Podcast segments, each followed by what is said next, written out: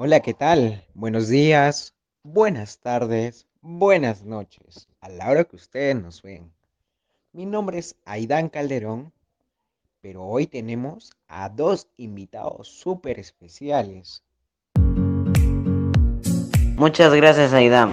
Me presento, me llamo Rodrigo Jaico y bienvenidos y bienvenidas al programa. La contaminación no es parte de mí. Gracias, Jaico, estás en lo correcto. Vayamos con el segundo invitado especial.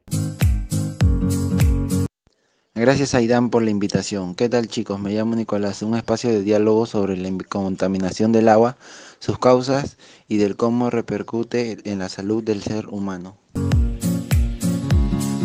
Claro chicos, pero principalmente recordemos. Nicolás, ¿pero sabes qué es la contaminación del agua? Claro que sí, Jaiko. Es el agua contaminada como aquella que sufre cambios en su composición hasta quedar inservible. Es decir, es agua tóxica que no se puede ni beber ni destinar a actividades del sector económico o ningún otro.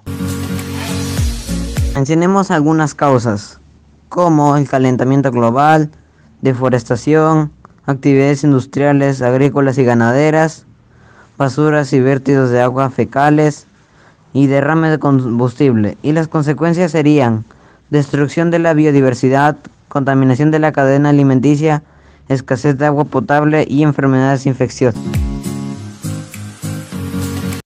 Aidan, ¿podrías comentarnos alternativas de la solución? ¿Podrían ayudar a mitigar el impacto del hombre hacia el medio donde habita?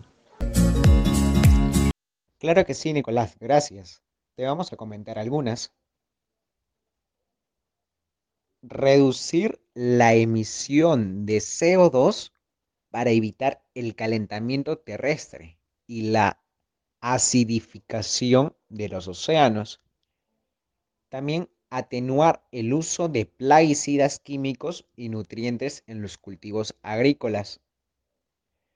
Disminuir y depurar las aguas residuales de forma segura para que además de no contaminar, puedan reutilizarse para el regadío y la producción de energía.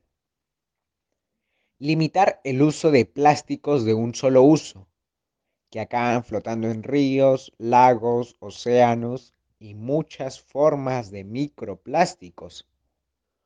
Fomentar la pesca sostenible para garantizar la supervivencia de las especies y evitar el empobrecimiento de los mares.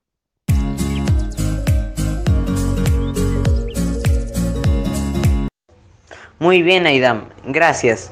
Con esto todos podemos reflexionar y tú desde casa también puedes ayudar a, reconstruir el medio ambiente. Bien chicos, con todo lo mencionado, estoy seguro que reflexionarán con lo que haces con nuestra casa principal.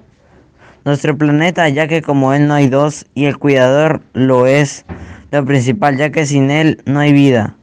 Finalmente te invito a seguir las recomendaciones que pronuncié para evitar que lo sigas haciendo y reflexiones sobre el tema y así tener una vida mejor. Muchas gracias por permitirnos llegar a todos ustedes. Nos encontraremos en otra oportunidad donde seguir reflexionando sobre nuestro planeta y recordar reutilizar el pasado, reciclar el presente, salvar el futuro.